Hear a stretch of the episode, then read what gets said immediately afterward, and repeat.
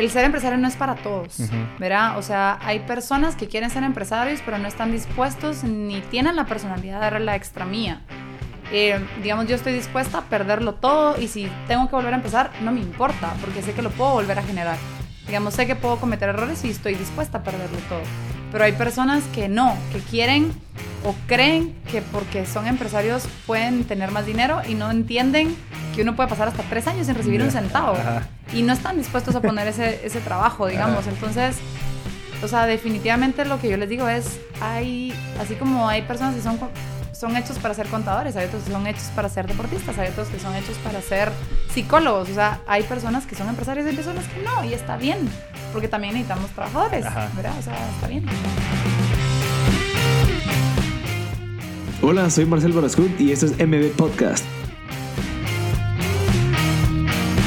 Hola a todos, gracias por sintonizar M Podcast. Estamos en el episodio número 58 con Gisela Morales, que como todos sabrán, pues compitió dos veces en las Olimpiadas en el deporte de natación y pues ha ganado varias medallas en juegos como panamericanos. Entonces creo que es una conversación interesante donde conversamos qué cosas cree ella que fueron las que la llevaron a ella a llegar tan lejos en el deporte y cómo lo está implementando ahorita en el área de negocios. Ella actualmente es la dueña de ciertos negocios. Uno es Waterproof Academy, en donde ella da clases y, y nos cuenta que esas clases de verdad son para alto rendimiento. Entonces creo que qué mejor ejemplo que ella que dé clases de cierta manera, porque ella sabe cómo o qué cosas son las que necesitamos para poder llegar hasta, las Olimpiadas o exigirnos el máximo para poder rendir mejor. Entonces creo que fue una conversación interesante, algo corta, creo que nos quedamos con muchas, muchas cosas que queríamos conversar, pero valió la pena. Así que espero que les guste. Les recuerdo que el Startup Grind viene. Ya lo tenemos como representación aquí en Guatemala. Es un evento de Google y lo vamos a estar lanzando el 11 de julio. Ya tenemos el espacio, ya tenemos los lugares, así que eh, espero que estén, estén pendientes cuando tengamos la información lista, la venta de boletos, porque va a estar buenísimo. Va a ser un evento de verdad para emprendedores que creo que les puede cambiar la vida conocer a las personas que les puede servir para seguir ese proyecto o empezar ese proyecto o unirse a un proyecto. Entonces creo que les puede servir bastante. Ese, ese evento está pensado desde emprendedores hacia emprendedores. Entonces creo que va a ser bien interesante. Entonces les dejo el episodio número 58 con Gisela Morales. Entonces, ya estamos grabando. Gisela, ¿cómo estás? Bien, bien, gracias. Gracias por aquí, eh, por estar aquí en el estudio de M Podcast. Eh, hace ratos, de verdad que te tenía en la mira y pues como que se alinearon los astros y ya estamos aquí grabando. Quería empezar con una pregunta, Gisela. ¿Cómo es que un deportista de alto rendimiento se vuelve un empresario? ¿Qué crees que, lo, que fue lo que incentivó a hacer eso? Mis papás, o sea, en, mi familia, mis, ambos mis papás siempre fueron empresarios desde chiquita. Eh, las conversaciones de desayuno, almuerzo y cena y todas las peleas familiares giraban a los negocios. Entonces, Em, desde chiquitita yo dije, yo no quiero ser empleada de nadie. Mi personalidad siento que es una personalidad muy creativa en donde no me gusta que me limite mi creatividad. Ok. Eh, y tengo una personalidad bien fuerte, entonces sí, siempre me imaginé como, o sea, jamás tuve ningún pensamiento como, ah, voy a trabajar en tal organización, o sea, jamás, o sea, siempre desde chiquita fue voy a tener tal, fue, fue, fue variando, digamos, el, tipo de negocio con el que yo quería tener, pero siempre fui la dueña del negocio, digamos. Quería ser veterinaria, dueña de la veterinaria, ah, no ser la doctora que trabajaba para alguien más, digamos, ¿verdad? Y conforme fui más grande, pasé por ser chef, dueña de un restaurante, no siendo la chef de algún, alguien más. Entonces, em, no sé, siento que es algo como, como nurture versus, versus nature, ¿verdad? Como que fue algo que se me enseñó en casa. Ok. Entonces. Qué interesante. Y esa, digamos, te fuiste dando cuenta del desarrollo de esa mentalidad cuando empezaste a hacer deporte, ¿crees que te volvió más competitiva? Por lo tanto, te volvió más con ganas de, no, yo quiero comerme al mundo. Antes de que te metieras a hacer deporte, ¿eras igual o...? Creo que fue antes, porque yo toda la vida, digamos, desde que estoy en el colegio, me recuerdo clases como contabilidad, pues hay clases como importantes, digan, va, no, quiero dejar el mensaje que, las clases del colegio no son importantes, claro que sí, hay algunas menos que otras. Por ejemplo, geografía, ser importancia en, en, ese momento y siempre me recuerdo de, nada me sirve saber geografía, me voy a aprender por cultura general, por historia, pero no me importa, de contabilidad. Perfecto, puedo aprender contabilidad, pero igual voy a tener un contador que va a saber hacer las cosas, por lo tanto solo tengo que entender para poderlo liderar. Entonces siempre fue como esa mentalidad, como que todo lo que aprendí era como, necesito saber lo suficientemente, no para necesariamente dominar y dedicarme a eso, sino porque quiero tener gente que lo haga por mí y poderlo liderar. Y esa siempre fue mi mentalidad, digamos. Qué interesante. ¿Y tú sos una hija única o tenés hermanos? Tengo hermanos y también son empresarios. Ah, toda su vida ¿Sos la más pequeña o la más grande? La más pequeña. Ah, ok. sí, eso es un como denominador común en la gente que he conversado. O sea, te das cuenta de que los pequeños somos como que los que aprendemos muchísimo y como que nos dan un poquito más de, de, rienda, por lo tanto somos un poquito más impulsivos. En mi caso soy la tercera, pero no fui la tercera. Digamos, entre mis dos hermanos hay 10 años de diferencia conmigo, entonces fue prácticamente, y son dos hombres y yo soy la única mujer. Entonces sí fui criada hasta cierto punto como medio hija única en ese sentido de que, de que era demasiada la diferencia entre mis hermanos y yo. Eh, mi mamá trabajaba un montón, entonces también creo que me dejó mucha independencia y mis hermanos me llevaban al colegio y no sé, como que fui tercera, pero no necesariamente como la típica tercera. Ya. O sea, la típica tercera sería como la... La, la, que no hace nada. Usualmente un típico tercero que yo conozco es el hijo como que, el, que no necesariamente sobresale porque ya los papás casi no le pusieron atención. ¿Verdad? Conozco. Hay otras versiones, pero en los que yo conozco, usualmente los empresarios son los primeros. Ah, sí. En, los, en las personas que yo conozco. Usualmente son los terceros. Qué interesante. Los primeros. Eh, ¿Y crees que eso de, de, ser el primero es porque también están tan cerca de, tal vez de la edad de los papás que están tan activos? No sé, es que hemos tenido estas conversaciones con amigos que son empresarios, ¿verdad? Entonces lo hemos hablado. Hay de todo, hay terceros, hay segundos, hay primeros, hay hijos únicos. Y también tiene mucho que ver como que con el tipo de familia. Por ejemplo, tengo un amigo que es hijo único, sus papás ambos empleados, y él odiaba eso. Ok. O sea, él nació diciendo, odio lo que mis papás dependan y que el jefe, o sea, como que la, me imagino que las conversaciones en la casa era como, es que mi jefe me va a matar y tengo que entregar este reporte, entonces él, odiaba ese tipo de conversaciones de sus papás. Entonces él dijo, yo nunca voy a ser empresario porque no quiero que alguien me diga qué hacer y yo quiero dedicarle tiempo a mis hijos. Entonces él tiene hijos ahora, él es dueño de sus negocios y él cumple su promesa. O sea, él desde chiquito dijo, quiero tener la flexibilidad, que si quiero ir a ver el cumpleaños de, o la piñata, o que si quiero ir a ver un evento al colegio, lo voy a hacer. Porque, y no tengo que pedir permiso a nadie, digamos. Esa era, fue su mentalidad. Porque el papá nunca lo podía acompañar a eventos del colegio, la mamá tampoco. Entonces fue como, no quiero eso en mi vida y es eso. De ahí tengo otra amiga, mujer, que es la primera y los papás eran súper estrictos con ella. Eh, papá empresario, mamá no. Eh, mamá ama de casa, digamos, y era la mujer y dos hombres. Entonces, como que me dice, mira, tal vez en mi casa mi papá creyó que yo iba a ser ama de casa y que me tenía que casar bien y que alguien me iba a mantener. Y nunca fue mi mentalidad. Entonces es como bien variado. Siento que hay de todo. De todo. O sea, es bien difícil como caracterizar que porque sos tercer hijo sí o no. No, y también, ¿sabes qué creo yo que es bien importante? Como que el, acceso a personas durante el trayecto de tu vida. O sea, puede ser que tus papás sean X, pero si tuviste un tío, tuviste un amigo o el papá de un amigo te enseñó un montón de cosas. Porque yo lo, yo lo veo, o sea, yo tuve mucho acceso a amigos que tenían papás súper empresarios y que están así. Entonces, como que ves ese contacto, entendés, pero también a la vez tuve amigos que, que tal vez, bueno, era, era, gente que yo conocía, digamos, en eventos, en, en, en, actividades sociales, que te das cuenta de otra perspectiva de vida. Entonces, como que vas armando tú y encontrás como que el sweet spot de lo que querés ser. Entonces, también ese acceso a esas personas es importante para también desarrollar un poquito tu, tu en este caso, personalidad. Sí, y hay personas que simplemente pueden tener todo el acceso y simplemente nunca lo desarrollan. O sea, como que creo que es un chip también, como hay personas que, que, quieren ser empresarias y a veces les digo, porque doy, doy charlas a veces de esto y es, el ser empresario no es para todos, ¿verdad? O sea, hay personas que quieren ser empresarios pero no están dispuestos ni tienen la personalidad de dar la extra mía.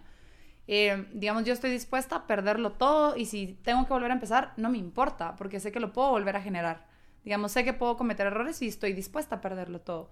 Pero hay personas que no, que quieren o creen que porque son empresarios pueden tener más dinero y no entienden que uno puede pasar hasta tres años sin recibir un centavo. Y no están dispuestos a poner ese, ese trabajo, digamos. Entonces, o sea, definitivamente lo que yo les digo es, hay, así como hay personas que son, son hechos para ser contadores, hay otros que son hechos para ser deportistas, hay otros que son hechos para ser psicólogos. O sea, hay personas que son empresarios y hay personas que no, y está bien. Porque también necesitamos trabajadores, ¿verdad? O sea, está bien. Mira, y, y esto, esto, este, este punto de vista que me acabas de dar, ¿crees que te lo dio el deporte? O sea, el, el, saber de que tenías que entrenar durante cierta cantidad de tiempo para volverte olímpica, o sea, ese tiempo, eso sí. Eso es, esa espera, porque obviamente es una ansiedad, es, ya quiero llegar, pero pucha, me hace falta un montón, como que esa paciencia que, te, que, que tenés te ayuda en los momentos como estos de, bueno, voy a emprender, entiendo que puede pasar tres años, pero sé que el, el beneficio de este proceso va a ser algo súper atractivo. Sí, eso sí creo que viene mucho del deporte porque uno como deportista está acostumbrado a entrenar, tres, en mi caso, por lo menos mi deporte es entrenar 365 días en el año y hay quizá una o dos competencias principales en el año y puede, y puede que no, uno mejore, o sea... Y a veces el, eso de mejorar puede ser una centésima de segundo. Entonces yo me recuerdo que cuando les hablaba a mis amigas y yo así como toda frustrada, sí, es que no mejoré, pero eh, como que no entendían esa parte, ¿verdad? Y yo les digo, es que ustedes no saben lo que es entrenar 365 días en el año, cuatro horas diarias, llegar a la competencia principal, va sí, sí, gané medalla, porque ellas me decían, pero si ganaste medalla, ¿qué te importa? Yo, es que no es la medalla, es el hecho de que no hubo mejora, digamos, ¿verdad? Como que, que uno se frustra, o sea, yo, yo me rompía por una centésima de segundo. Y así mi humor y, mi, y, y todo dependía de centésimas de segundo, ¿verdad? y también a veces pasaba que, que, que, no ganaba, pero mejoraba. Yo estaba emocionadísima. O sea, quizá había quedado de último, pero había mejorado 10 segundos. Entonces a mí yo era feliz. Yo digo, ¡ah, valió la pena el esfuerzo! Entonces creo que definitivamente esa espera, el aprender a postergar la, la gratificación inmediata y poder recibirla a un largo plazo, eh, me lo dio mucho el deporte, pero también lo aprendí a través de la experiencia de mis papás. O sea, mis papás sufrieron problemas económicos una, una, etapa, otra etapa estuvimos revirgos y, y, era parte de entenderlo. Y era como mi mamá, bueno, sí, está bien, esta etapa es dura, ya vendrá la otra etapa donde no sea tan dura, ¿verdad?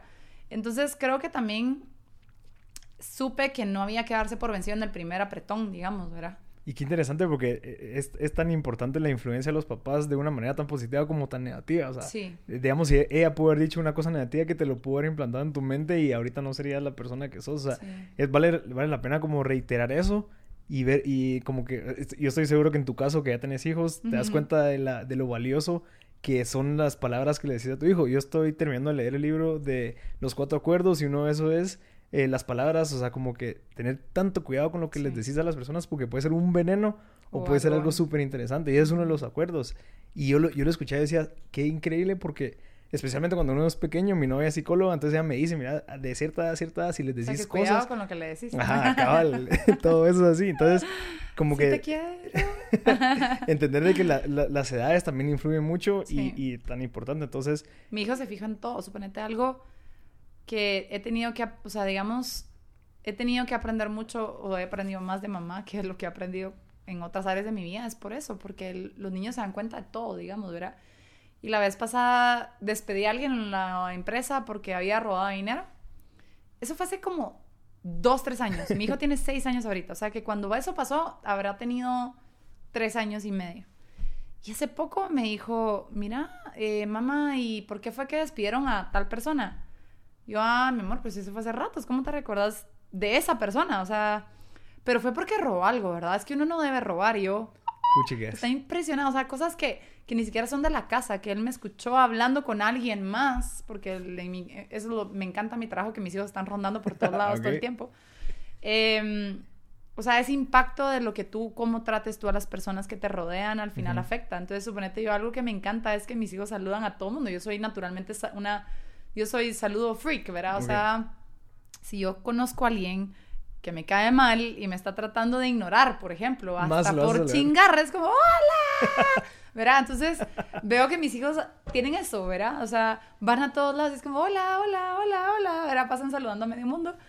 Entonces, se les copia, digamos.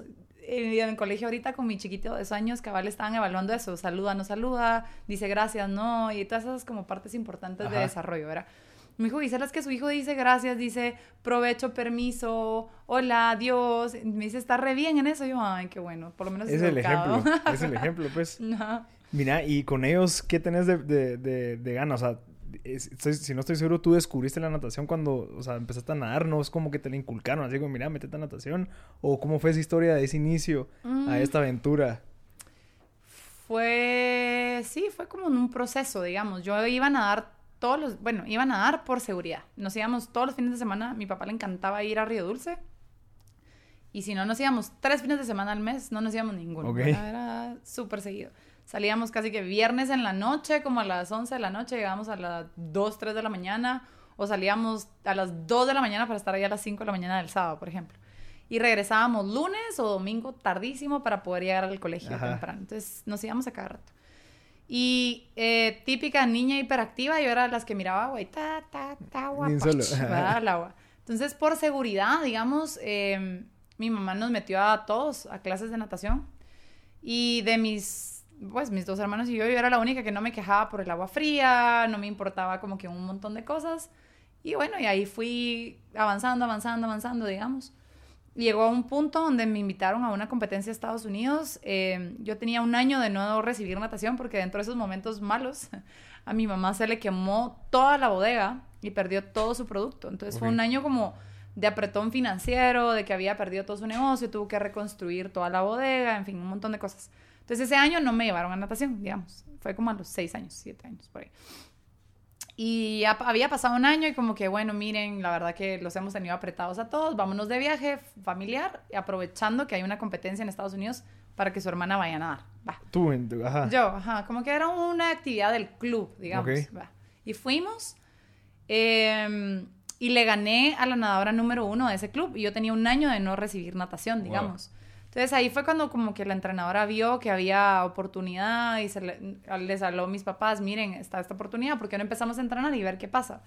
Y en ese ver qué pasa, ver qué pasa, seguí, seguí, seguí y, y fui teniendo resultados, entonces me fui automotivando a, a diferentes competencias, digamos. Qué interesante. Pero obviamente tus papás se metieron y dijeron, ok, si le está yendo bien, apoyémosla a, estructurar todo esto porque al final puede ser como en el otro caso, puede ser tan positivo como negativo el apoyo de los papás. Sí, no, en, en el deporte, para los niños el 100% son los papás. O sea, yo no manejaba, tenía, no sé, entre los 10 años que empecé a entrenar, a los 16 que saqué mi licencia, yo dependía en un 100% de mis papás que me llevaran y me traían. Y bueno, y de mis hermanos, pues, que me llevaban y me traían también. Eh, yo soy fiel creyente que el éxito de un deportista en una edad joven es un 100% el caso de los papás. O sea, los papás tienen que estar dispuestos a sacrificar fines de semana, viajes, dinero, eh, inversión, psicólogo, entrenos, equipamiento deportivo, eh, estar encima de la comida, dormir, descansar, no hagas, hacer. o sea, toda esa parte es un 100% de los papás. Qué interesante. Y eso que ellos tal vez no tenían tanta experiencia en eso, pues, o sea, fuiste su primera hija. Mi mamá es workaholic. Ok. En su trabajo y se tomó workaholic mi vida, digamos, ¿verdad? Entonces mi mamá era de las que se acostaba a las 3 de la mañana investigando cosas de natación.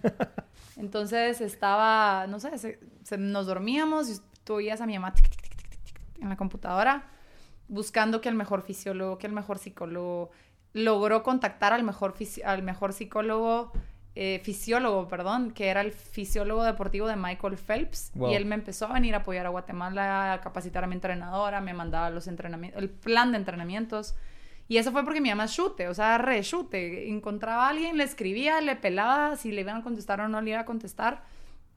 Y eso es lo que hacía, o sea, como que, miren, tengo una hija, es nadadora, quiero que llegue a tal lado, necesito ayuda, en mi país no existe nada. ¿Me ayudas sí o no? ¿Verdad? Y así, y un montón de gente cuando tú honestamente les pedís ayuda, están dispuestos a ayudar. Y mi mamá nunca tuvo pena de preguntar, nunca tuvo pena de pedir ayuda. Era, no, no era como, ay, qué pena, ¿qué van a decir? Le valía. O sea, era como, este es, si quiero que llegues a tal lado, hay que preguntar. Nada me quitan, no pierdo nada. Y así fue como me fui metiendo en un montón de cosas. O sea, fue gracias a esa insistencia de mi mamá realmente de que ella quería darme lo mejor y por lo tanto investigó lo mejor, digamos. Y hubo un momento en el que tú tal vez te querías dar por vencida, así de que era demasiado entrenamiento, o sea, para o sea, porque psicológicamente para alguien de 10 años también es difícil el tener que sacrificar tanto el salir con sus amigos, el, los estudios y todo eso, entonces como eh, y hubo un momento en donde dudaste y dijiste, "No me no sé si sigo o no sigo." Todo el tiempo. O sea, si yo no tenía, o sea, creo que los deportistas por naturaleza somos medio bipolares. Ok. Pero en, en un buen sentido de la palabra. Yo siento que el tema con el deporte es de que es una exigencia a nivel físico tan alta que o sea, uno sufre mucho, digamos, en tema de, de, de, cansancio y de agotamiento y sacrificios y que no puedes hacer y que tenés que hacer acá. Entonces, obviamente uno, uno quiere ser normal porque muchos dicen, ay, qué sana, usted es deportista de alto rendimiento. No es sano, al nivel que uno hace el deporte no es saludable. O sea, el, el empujar los límites de mi, de mi rendimiento todos los días no era saludable, jamás. O sea, llegar a mi máximo y vomitar en los entrenos no es saludable en ningún momento. Pero eso es lo que va empujando la barrera de las metas y de las marcas y de todo lo demás, digamos. Entonces, em, yo si no tenía dos veces por semana, ya estoy harta y quiero dejar de nadar, eran, o sea, dos veces por semana fijo. Porque uno está tan cansado y uno quiere en serio quedarse descansando en la casa. Y era como, papá, no quiero ir. Y mi papá era muy estricto y mi mamá igual. Era como, ok, me sentaba en aquel drama. Tú tomaste la decisión de ser una nadadora y te comprometiste. Si tú no quieres ir hoy, entonces deja de nadar siempre. O sea, no puedes no ir hoy, porque tenés que aprender que cuando seas grande vas a estar en tu negocio y tú vas a tener que ver qué chingados haces con lo que tengas y no te puedes decir, hoy no quiero hacer esto. O sea, Es, estás o no estás, ¿verdad? Entonces, recibí esos mensajes desde chiquita. Entonces entendía como, pero es que solo quiero descansar un día, solo no quiero ir hoy. No, vas y si no puedes dar tu, da tu 100% de lo que tengas del día. O sea, si ese 100% no es igual que mañana y es el 30%, pero es el 100% de hoy, digamos, está bien, ¿verdad? Entonces aprendí que, que no era tanto que lo tenía que hacer así siempre, sino que tenía que solo asegurarme de ir y cumplir. Y digamos que aprendí que la constancia era más importante que muchas otras cosas. Sí. Entonces yo aprendí a tener tranquilidad y paz mental en la constancia. Entonces yo sabía que aunque yo me sintiera mal, estuviera enferma, casi que con fiebre, yo iba al entreno de todas maneras, aunque no lograra hacer mucho, el simple hecho de haber hecho el esfuerzo de estar ahí sumaba a lo que yo quería llegar a ser en el fondo, digamos. Entonces era como las pequeñas sumatorias de todos los días apuntaban a algo. Exponencial. Qué interesante, porque yo he escuchado incluso quotes que dicen como que casi el 80% es, just showing up, o sea, llegar y bueno, al menos hacer algo, pero, pero no perder esa como cadenita de que llevas todos los días, la constancia. Sí, al final creo que es como el movement, es como ayer o anteayer un señor del gimnasio, no quiero decir viejito porque no quiero acusar edades, pero ya está como más grande, eh, topando los 70 creo yo, o mal cuidado, una de las dos. y em, siempre me lo encontraba de hace un mes para atrás, nos mirábamos casi todos los días en el gimnasio porque yo iba de 8 a 10, digamos. Pero ahorita con el caos de aperturar la nueva piscina en Misco y que he tenido que trabajar más y estamos abriendo un gimnasio con mi esposo y entonces quiera que no hay más carga laboral, como que estoy más ansiosa y siento que si no me despierto y lo primero que hago en el día es hacer ejercicio, no logro sacar esa ansiedad. Mm. Y me vuelvo más ansiosa porque ir de 8 a 10 siento que ya me cortó toda la mañana y después me da estrés. Entonces me propuse como que estos, este último mes levantarme todos los días a las 4 de la mañana. Voy como de 4 y media a 6 y cuarto, 6 y media al gym me da tiempo de llegar a bañar a mis hijos, de verlos, despedirlos y después puedo empezar el día laboral a las 8 de la mañana nítida, ya feliz y contenta que ya salí de mi ejercicio, ¿verdad? Y hasta con más energía, ¿no? Ajá, entonces me dice, es que I see you rushing, ¿verdad? Como que todo el tiempo andas corriendo y ya no te he visto. Yo le digo, ah, es que estoy viendo a las 5 de la mañana porque he tenido mucho trabajo. Entonces me dice, es que no todo debe ser trabajo. Entonces yo le digo, es que me encanta, o sea, no lo estoy haciendo porque tengo, o sea, tomé la decisión de hacerlo porque quiero hacerlo, ¿verdad? Se me queda viendo y me dice, ay, tú estás loca. Yo le digo, no, es que tú ya sos un viejo retirado, le digo yo, ¿verdad? Entonces entiende, tú estás en Peace and Love y yo ando en que quiero producir y que quiero estar. Entonces, siento que los días que no tengo ese rush y eso que, y que tengo que hacer acá y que tengo que llamar y que tengo que aquí, y que no es caos, porque no lo estoy haciendo porque porque tenga pendientes, digamos, sino porque ese es el, el movement del día, ¿verdad? Tengo mucho que hacer en el día y me encanta. Exacto. Cuando no tengo nada que hacer es como, qué hueva mi día. Y que, que, no tan productivo y así. Y casi que me dicen mis amigas, pero podrías venirte a tomar un cafecito. Y yo así, qué hueva, o sea, no, quiero trabajar. Y me pasa con mi, mi esposo es igual que yo. No igual que yo, porque él es más, él es más organizado y tiene menos, tal vez, cosas, pero igual anda como, como muy em, empresario todo el tiempo, ¿verdad? Y cuando nos vamos de vacaciones me da risa porque llevamos una semana y ya estamos los dos así desesperados de que ya, ya queremos ir a trabajar. Los dos, nuestro día favorito es lunes. O sea, estamos como, ¡yay! empieza la semana, suerte, Dios. Y, tú a las 6 de la mañana queriendo llamar a clientes y, todos despertando. Y me pasa, yo contesto correos a las 11 de la noche, 12 de la noche, me despierto a las 4 de la mañana y respondo mensajes del WhatsApp. Y siempre empiezo con perdón la hora, pero estoy despierta y si no se me olvida, como de una vez, oh, sorry, ¿verdad? Eh, así que ya les dije, todos mis colaboradores, aprendan a, ponerlo en mute. O sea, yo tengo el celular, solo me activa notificaciones. A las 7 de la noche se desactivan las notificaciones. Ah, Así, a menos que me llamen tres veces consecutivas, solo mi lista de favoritos me entra la llamada. De lo contrario, no entra la llamada.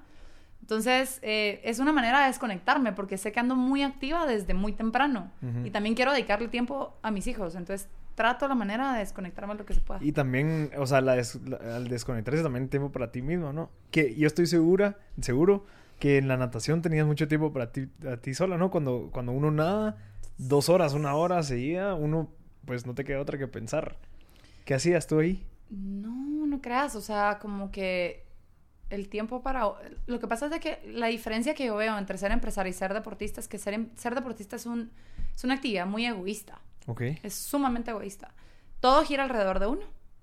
Y todos los demás alrededor de uno tienen que girar alrededor de uno. Ok. Entonces, es, es difícil poder empatar y por eso para un deportista es tan difícil hacer una vida familiar o, o tener hijos o trabajar. Porque em, uno entrena, por ejemplo, me, me pasaba cuando yo estaba 100% dedicada a ser atleta entrenaba de 5 a, bueno, de 6, porque ya no me levantaba a las 5, de 6 a 8 de la mañana y dormía de 9 a 11, ¿verdad? Mientras todos los demás estaban en actividades normales. Y era como, no me molesten, no me llamen, estoy durmiendo. Y de ahí entrenaba de 3 a 7 y quería irme a dormir temprano, no me quiero desvelar. Em, no tengo tiempo para juntarme porque tengo que descansar, no leo nada negativo, no me hables si me vas a hablar. Entonces, limité mucho. En, o sea, mi mamá todavía, mi mamá tuvo una época como muy negativa. Y me recuerdo que yo le decía, mamá, si me vas a llamar para contarme algo negativo, no me hables. Ok. ¿Verdad? O sea, no me, no me escribas. Pero me sentía egoísta porque también ella tenía, o sea, es mi mamá, pues, tenía el derecho de quejarse y contarme cosas. Y yo la aislé. Es como si me vas a contar algo negativo, ni me llames, ¿verdad? Y con mi esposo era igual, era como, eh, tengo competencia en un mes, por lo tanto no vamos a ir a esta fiesta, nos tenemos que levantar a las 5 de la mañana, hay que dormirse a las 10 de la noche, era como, es que no todo gira alrededor de, ti. Entonces siento que con el ser empresario es diferente porque uno se vuelve más colaborativo, uno aprende que necesita un grupo de gente para poder trabajar. Ser interdependiente. Ajá, entonces siento que el tema de, del tiempo para uno mismo, sí, en el deporte es demasiado tiempo para uno mismo pero no necesariamente es para uno mismo. Porque yo cuando estoy nadando no pienso en mí. ok. O sea, estoy pensando en mi respiración, estoy pensando en el tiempo que tengo que hacer, no estoy pensando en mis problemas, pues, ajá. Ahorita sí uso el deporte y pienso en mis problemas porque los saco ahí, pero ya es como más relax. Mira, y el tema de disciplina, digamos, la constancia que tú llevaste durante, ¿cuántos años fueron de, de 17 Años. 17 años. O sea, esa constancia que fuiste creando ¿Cómo la ves ahorita con el, o sea, obviamente para tener constancia hay que tener disciplina. Esa disciplina, ¿cómo la aplicas ahorita en los negocios? O sea, teniendo tres, tres, o sea, tres espacios donde tenés varias gente a tu, que dependen de tus decisiones, de, de, de, cómo te movas. ¿Cómo, ¿Cómo funciona eso? Es una rutina sumamente dura. Le voy a enseñar mi calendario.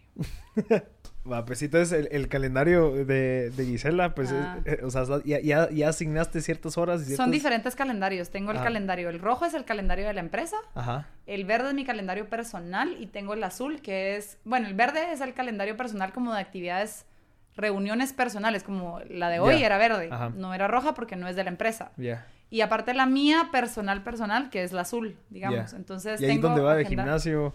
Gimnasio, tiempo de familia, almuerzo con mi esposo, como mis prioridades, digamos, lo tengo por color. Lo azul es prioridad número uno, lo verde prioridad número dos y lo rojo prioridad número tres. Que la empresa sí está como prioridad número tres pero es donde más tiempo paso. Entonces, al final es tres, pero está en uno. Pero si hay un conflicto entre la uno y la tres, le doy prioridad a la uno. Fíjate que, que, eso lo veo muy eh, como de referencia cuando conversé con el CEO de Uber de México. Y él es igual que tú. O sea, es como que, mira, tengo todo calendarizado porque obviamente una persona organizada puede abarcar más.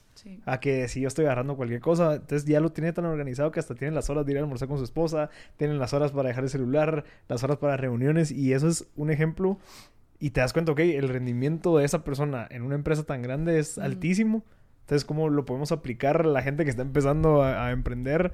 Eh, en tu caso, pues toda la parte de la disciplina durante Pero no todo le gusta, ¿sabes? Porque, digamos, yo conozco amigos empresarios que odian eso. O sea, me dicen, qué hueva, tú sabes lo que vas a hacer en toda tu semana. Sí, claro, ¿verdad? Y me, y me encanta, o sea, yo soy naturalmente así. Mi esposo es un poquito diferente. Suponete, mi esposo sí agenda y tiene priorizado cosas, pero no le gusta tenerlo todo. Digamos, yo tengo hasta... Hay un almuerzo el sábado en la noche, lo tengo calendarizado, digamos. Em, y he sido, mi esposo me ha ayudado mucho a flexibilizarme en ese sentido porque a mí me gusta saber muy anticipadamente todo. Entonces, por ejemplo, si yo voy a ir a una fiesta antes, porque ahora ya no soy así, me gustaba saber, ok, ¿a qué hora vamos a estar ahí? Entonces mi esposo dice como, no sé, a las 7, va, perfecto. ¿y a qué nos vamos a ir? ¿Verdad? Porque yo lo que quería era irme temprano y me entraba aquel estrés de que ya me iba a desvelar y que iba a amanecer tarde, que no iba a poder entrenar. Entonces era una chibolita de cosas. Y mi esposa me decía, pero relájate, o sea, si está alegre, quizá nos quedamos más tarde. Y si no, nos vamos más temprano. Pero no quiero que me digas, ¿verdad? Entonces yo decía, no, es que yo necesito saber, o sea, máximo, como a qué horas crees que nos vamos a ir? Y él me decía, y chocábamos mucho. ¿Y cómo solucionaron eso? donde yo, o sea, el issue era mío. Ok. Digamos, es mi issue de control. Entonces, cuando yo estoy con él, tengo que obviar mi issue de control. Con demás personas, yo puedo preguntarle, ah, mira, ¿cómo a qué horas crees que va a calcular el evento, que va a terminar el evento? Pero yo me he aprendido a flexibilizar. Entonces, si estoy en una cena y está hueva, me voy. ¿Verdad? Y si está alegre, tal vez me quedo. Ahora, si tengo una actividad en la mañana, seguramente cumplo mi calendario. Digamos, es como, ah, ya me tengo que ir, órale, ¿verdad? Ok, mira, eh, regresando un poquito, ya nos quedan 10 minutos. Eh, dentro de, esos 17 años de competencias, de entrenamiento, te recuerdas en un momento donde tomaste tú una característica como de líder. O sea, que te recordes. Eh, todo. Pero, eso es desde chiquita. Sí. Tengo la característica de mamá, digamos. O sea, en general, digamos, siempre que me tocaba algo era como digamos que a veces me espero y veo qué es lo que sucede, pero cuando me desespero y veo que nadie se organiza, es como, va, miren, pues entonces usted hace esto, usted hace esto y usted hace esto, como va. Pero tengo poca paciencia, digamos. Entonces, naturalmente me tocaba, o por ejemplo, desde chiquita yo no tomaba, entonces yo era el designated driver, eh, o todos los bolos yo los tenía que andar cuidando. Em, entonces, soy como muy la mamá y tomando decisiones por las demás personas. Eh, y en la natación, todo el tiempo quizá, porque como que quiera que no, fui abriendo brecha para un montón de cosas, ¿verdad? Entonces naturalmente me tocó ser la guía para las generaciones futuras.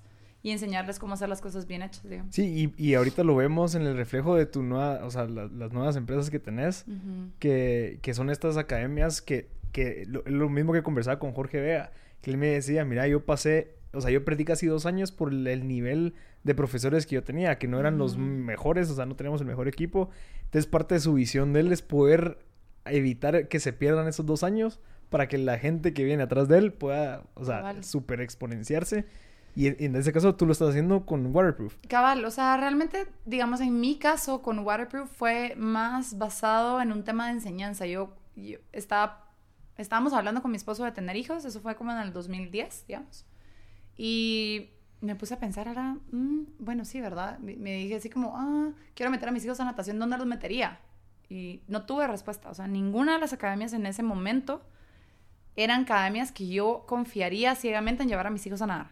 Y no cumplían con mis expectativas de calidad, ni de instalaciones, ni de nada. Entonces dije, bueno, claramente si yo tengo ese conflicto, seguramente hay un montón de otras personas que tienen ese mismo conflicto. Entonces empecé a generar el, digamos, el proyecto de Waterproof y lo empecé a moldear y qué es lo que yo esperaba, qué eran no negociables para mí, qué era lo que yo quería ofrecer, cómo me iba a diferenciar yo de las demás, de las demás piscinas. Em, y empecé a armar como ese proyecto de, de, Waterproof y poco a poco fue agarrando forma. Eh, y algo que me ha encantado, que creo que fue lo que más me guió, es que la base de la enseñanza es lo más importante, lo que Jorge tal vez te decía. En mi caso, la natación es un periodo más largo porque en, gimnasia olímpica como que tú tenés que destacar a una muy temprana edad. La natación uno empieza a entrenar como a los 10 años, digamos, pero para gimnasia a los 10 años tú ya tenés que ser, relucir. Eh, en natación uno empieza, no necesariamente vas a ser bueno porque tenés, empezás a medio entrenar a los 10 años y quizá vas a ir destacando a los 15, 16, algunos destacan hasta los 20 hasta que echan cuerpo, digamos. Entonces va a depender mucho de cada quien, pero lo que yo quería era que sí o sí se graduaran de un programa de natación que supieran nadar y que si es que deciden seguir a un nivel de alto rendimiento, no tuvieran que reaprender. Porque lo que sucedía es que les enseñan a nadar y ni siquiera saben hacer cosas básicas. es como enseñar a correr sin que sepas caminar. ¿Verdad? Entonces fui creando como ese modelo y, y me caracterizo por ser sumamente estricta y lo cual es bueno para algunos y es otro para no. Entonces soy bien estricta en suponerte reposiciones de clase en las academias. Tengo un papá, es que usted es muy estricta y, y, yo falto porque voy a cumpleaños y porque voy al salón. Y yo le digo, pues entonces no soy la academia para usted. Yo no voy a venir, reservar un espacio para ti, pagarle a un instructor que te espere y esperas que te lo voy a reponer. O sea, no funciona así. Entonces hay otras academias donde es, venga cuando usted quiera, haga lo que usted quiera, pero también así es la calidad, digamos. Entonces soy sumamente estricta con esos temas y, me ha funcionado porque los clientes que tengo van agarrando disciplina y lo hago porque... ¿A ti te sirvió así o no? No es porque a mí me sirvió así, es porque eh, sé que para que un niño tenga disciplina, el papá tiene que tener disciplina. Ah, si la mamá no tiene la capacidad de, de sacrificar porque ahorita son niños de 45 minutos la clase, ni siquiera estamos hablando de un entrenamiento de dos horas, estamos hablando de 45 minutos de clase. Entonces, si la mamá no puede organizar su agenda, ir al salón a otra hora y quiere ir a puro tú a las 3 de la tarde, a la misma hora que su hija tiene clase de natación, pues entonces que busque una academia porque su hija tampoco va a llegar a ningún lado. O sea, jamás va a poder llegar a un alto rendimiento porque la mamá no está dispuesta a sacrificarse ella para llevar a, a su niño a clases de natación mucho menos cuando le toque entrenar, digamos. Entonces, todo tiene que ver con constancia, todo tiene que ver con disciplina, y si los papás no están dispuestos a hacer la constancia y la disciplina, tampoco tienen la constancia y disciplina para pagarte todos los meses. Son los papás que se atrasan y te pagan cuando quieren. Te sacan. Correcto. Y yo sí creo que mi empresa tiene un valor importante y eh, los que quieran estar ahí para eso están. O sea, me encanta el hecho del libre mercado, hay de todo para todos y es atraer a esos clientes que quieren eso. Exacto. ¿verdad? Y ahorita en, en, tu academia has visto el, digamos, es algo que yo he compartido últimamente, que he visto más empoderadas a las mujeres. Y yo estoy seguro que tú también, o sea, has tenido una gran influencia en la, en la gente de Guatemala, especialmente en la natación, pero también en los deportistas, en la gente que te dé como ejemplo que sí se puede. ¿Has visto eso ahorita que estás enfocada en el desarrollo de personas desde abajo? Me da risa porque yo siempre dije que yo me llevaba bien mejor con hombres que con mujeres. Ok y toda mi vida, digamos, como que me, yo me considero, o, sea, obviamente soy mujer, pero tengo muchas características de hombre, o sea, soy poco paciente, poco sentimental, soy muy fría, soy muy directa, no me gusta que me pasteleen las cosas. Em, digamos, no soy como la típica personalidad de mujer, digamos, ¿verdad? Y tengo muy poca paciencia con mujeres en sentido de trabajo porque es que fíjese y te cuentan para llegar a algo, ¿verdad? Entonces, como, bueno, ¿cuál es el problema, verdad? O sea, soy como muy así. Y al principio trabajaba mucho con hombres. Y después me fui dando cuenta, y sin querer, ¿verdad? Mi equipo de liderazgo en la empresa son seis mujeres y dos hombres. La mayoría son mujeres. Y la mayoría son mamás. Y aprendí o me he dado cuenta, no porque los hombres no sean buenos, sino porque una mujer que tenga hijos usualmente aprende a ser muy organizada cuando realmente quiere hacer las cosas, porque tiene que asegurarse de tener todo en su lugar. Y un hombre usualmente descarga eso en, las mujeres, en la organización del hogar, la organización de los hijos. Entonces me encanta porque tengo mamás que quieren llegar a trabajar, pero quieren sacar rápido las cosas, quieren ser eficientes porque quieren llegar a su casa a ver a sus hijos. Por lo tanto, me trabajan más rápido y más eficientemente en la empresa. Entonces me ha encantado y me encanta trabajar con mujeres ahora. Ok. Sí, yo, yo me he estado dando cuenta últimamente de, o sea, he estado un poquito más consciente de eso, por lo tanto me he estado dando cuenta eh, de que ves, o sea, que ya las mujeres están tomando mucha más posesión, eh, más iniciativas, mucho más liderazgo eh, hace poco estaba hablando con una persona que tiene el 70% de su gente son mujeres dentro de una empresa de construcción y es como, wow, y me dicen, sí, mira, o sea, así se ha llevado y no es como que haya escogido o no es como que haya una política de 70, sino que solamente se, están dando que esto, entonces es algo increíble y también me gustaría también el hecho de que, o sea, lo que has logrado como deportista, como empresaria, también se ve reflejado en eso, o sea, y eso es un, o sea, literalmente es un ejemplo para una mujer que dice, ok, sí, se puede ser deportista, se puede llegar a, muchísimas cosas, medallas, miles, y también se puede llegar a ser empresaria, madre, o sea, ya, ya sabes como que te quitas un poquito las, los paradigmas que existían antes. Sí. Entonces creo que es algo muy valioso. Yo creo, en mi caso, creo que fui de las primeras mujeres en dar, comunicar abiertamente que, que quedaba embarazada y que iba a regresar al deporte. Antes, digamos, antes de que, de que tomara esa decisión, era como muy la mujer después de tener hijos es inservible, ya no puede seguir haciendo deporte, ya no puede, ya no es igual de buena y a mí me estorbaba en, en, de sobremanera eso. Era como, o sea, tiene más valor. El, un hombre jamás pone en sacrificio su cuerpo, jamás, en tema de, de la procreación. De, procreación y de tener hijos. Y, y, no, no suben de peso, no se les afectan los músculos, no nada, ¿verdad? Entonces, para mí el hecho que me dijeran que después de tener hijos, mejor retírate, era ofensivo, ¿verdad? Entonces, yo soy una persona como que me gusta, soy muy vengativa en el sentido de que cuando tú me dices que no, con más ganas te voy a demostrar que sí. Entonces, eso me dio como un fuego, ¿verdad? Y me recuerdo en, en, las instituciones deportivas era como, retírate, ya, ya te toca, ya llevas mucho tiempo en el deporte. Y decía, tengo 24 años, o sea, no llevo mucho tiempo en el deporte, no soy vieja. Lo que pasa es de que venían oyendo de mí desde los 13, porque tuve resultados desde una muy temprana edad. No era porque yo fuera vieja. Y me casé joven, me casé a los 20. Sí, tuve hijos joven, pero eso en ningún momento me hacía no apta para seguir haciendo deporte. Entonces el hecho de que yo regresara después de tener hijos y a los seis meses después de tener a mi primer hijo tuve mi primera competencia, gané las mismas cantidades de medallas que había y había hecho mejores tiempos que hace cuatro años en natación, fue como quererles restregar en la cara todo, ¿verdad? Y, y fue como demostrarles como yo puedo y todas las demás mujeres que están acá también lo pueden hacer y ustedes no son quienes para limitarles o decirles que no tienen el derecho. Exacto. Eh, entonces ayudé un poco a formar la, ley de que las mujeres embarazadas tienen derecho de mantener sus becas, porque al final era como que da huevo, ¿verdad? Estás embarazada, ah, ya no te voy a ayudar, ya no te voy a pagar, ya no nada. Pero sí, mientras tú des resultados, dame, pero cuando, cuando ya estás embarazada, no, no me interesas. Entonces dije, no, no es así, o sea, al final del día no funciona así. Y la mayoría de mujeres ahora las que destacan a nivel internacional son mujeres en el deporte. Las, que, las mujeres han dado la cara, la talla en nacionalmente. Entonces, digo, qué huevo que cuando una mujer quiere también como cumplir su sueño de ser mamá, ah, entonces ahí ya no, ¿verdad? Entonces, eh, me pareció sumamente importante como apoyar ese movimiento y que ahora las mujeres a nivel deportivo puedan tener hijos, obviamente hay reglas, porque hay mujeres que se aprovechan de eso, por, supuesto. Entonces hay reglas y hay cosas, pero que puedan continuar en la línea del deporte creo que es importante. Sí, definitivamente, y, creo que vale la pena recordarle eso a la gente. Y se mira, tenemos muy poco tiempo. ¿Algún consejo que nos querías dejar antes de, terminar aquí la conversación? A la gente que está escuchando, que está a punto de tal vez, no sabe si meterse a hacer deporte o emprender, ¿qué le podrías decir? Les podría decir que al final... Eh, ser emprendedor no es para todos, ser deportista no es para todos. Creo que uno, sea lo que sea que decidan hacer, uno tiene que estar apasionadamente seguro de lo que hace.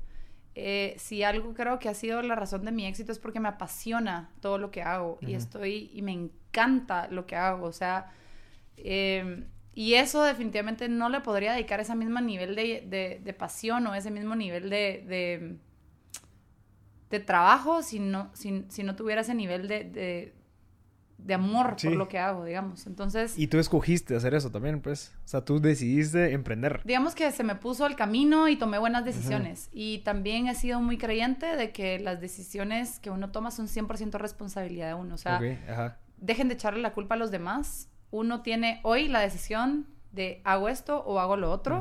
Siempre uno tiene el poder de decisión y uno tiene la última palabra en todo. Entonces, el que, ah, es que me obligaron, no, tú tomaste la decisión de hacer esto. No es responsabilidad de nadie más que de uno. Entonces, el asumir esa responsabilidad y empezar a ser responsables de las decisiones que toman y que si tienen una vida mala es porque es problema de ustedes, porque ustedes tomaron esas decisiones. Si son, eh, no, no, han, no, han, tenido éxito es 100% culpa de ustedes, si han tenido éxito es 100% culpa de ustedes. Eh, entonces, que lo acepten y cuando empiecen a aceptar esas situaciones van a poder empezar a tener una vida diferente. como que qué tanto querés ser, ser olímpica. O sea, qué tanto querés. O sea, todas esas decisiones te van a llevar a hacer eso, pero Todos los días. O sea, hoy tengo la decisión, me levanto o no me levanto. Hago esto o no lo hago. Eh, ¿Trabajo o no trabajo? ¿Entreno bien o no entreno bien? ¿Hago esto al 100% o no? Eh, ¿Salgo con esta persona o no? Em, ¿Me quiero casar con él sí o no? O sea, ay, es que estoy en una relación y ya no aguanto divorciate. O sea, creo que al final no estoy, no soy pro divorcio, pero soy pro decisión. Al final, si no están dispuestos a hacer el trabajo para mantener una relación, porque hay que hacer un trabajo desde todos los días, igual que en el deporte, igual que en el trabajo, igual que en todo, no lo hagan. O sea, al final del día, el quejarse, igual, ah, es que es muy, muy difícil el trabajo, renuncie y busca lo que le guste. Y si no, hágale ganas y busque sobresalir. Ajá. Entonces es como, no sé, como que asumir el 100% de la responsabilidad de lo que Perfecto, Gisela, qué, qué, increíble y agradecerte por tu tiempo, súper valioso. Yo sé que tenés tres, tres empresas, o sea, que es básicamente la misma, solo que en diferentes lugares. Eh, hijos, esposo y proyectos nuevos que se vienen. Entonces, te agradezco por dar este tiempo, querer compartir ese mensaje. Creo que sos una líder, definitivamente. Has demostrado por el ejemplo y creo que vale la pena recordarles a las mujeres, a las personas que sí se puede y especialmente que tomen decisiones. Al final, una decisión puede ser buena o mala, pero que la hayas tomado te acerca algo. Al menos te acerca a aprender y si te acerca buenísimo a tu sueño, buenísimo, pero no hay que quedarse estático. Así que gracias y espero volver a grabar otro para que nos vayas contando el desarrollo de todos tus emprendimientos. Gracias Marcel y eh, debemos el, el enseñarme a hacer un podcast. Sí, definitivamente. Gracias Gisela. Gracias.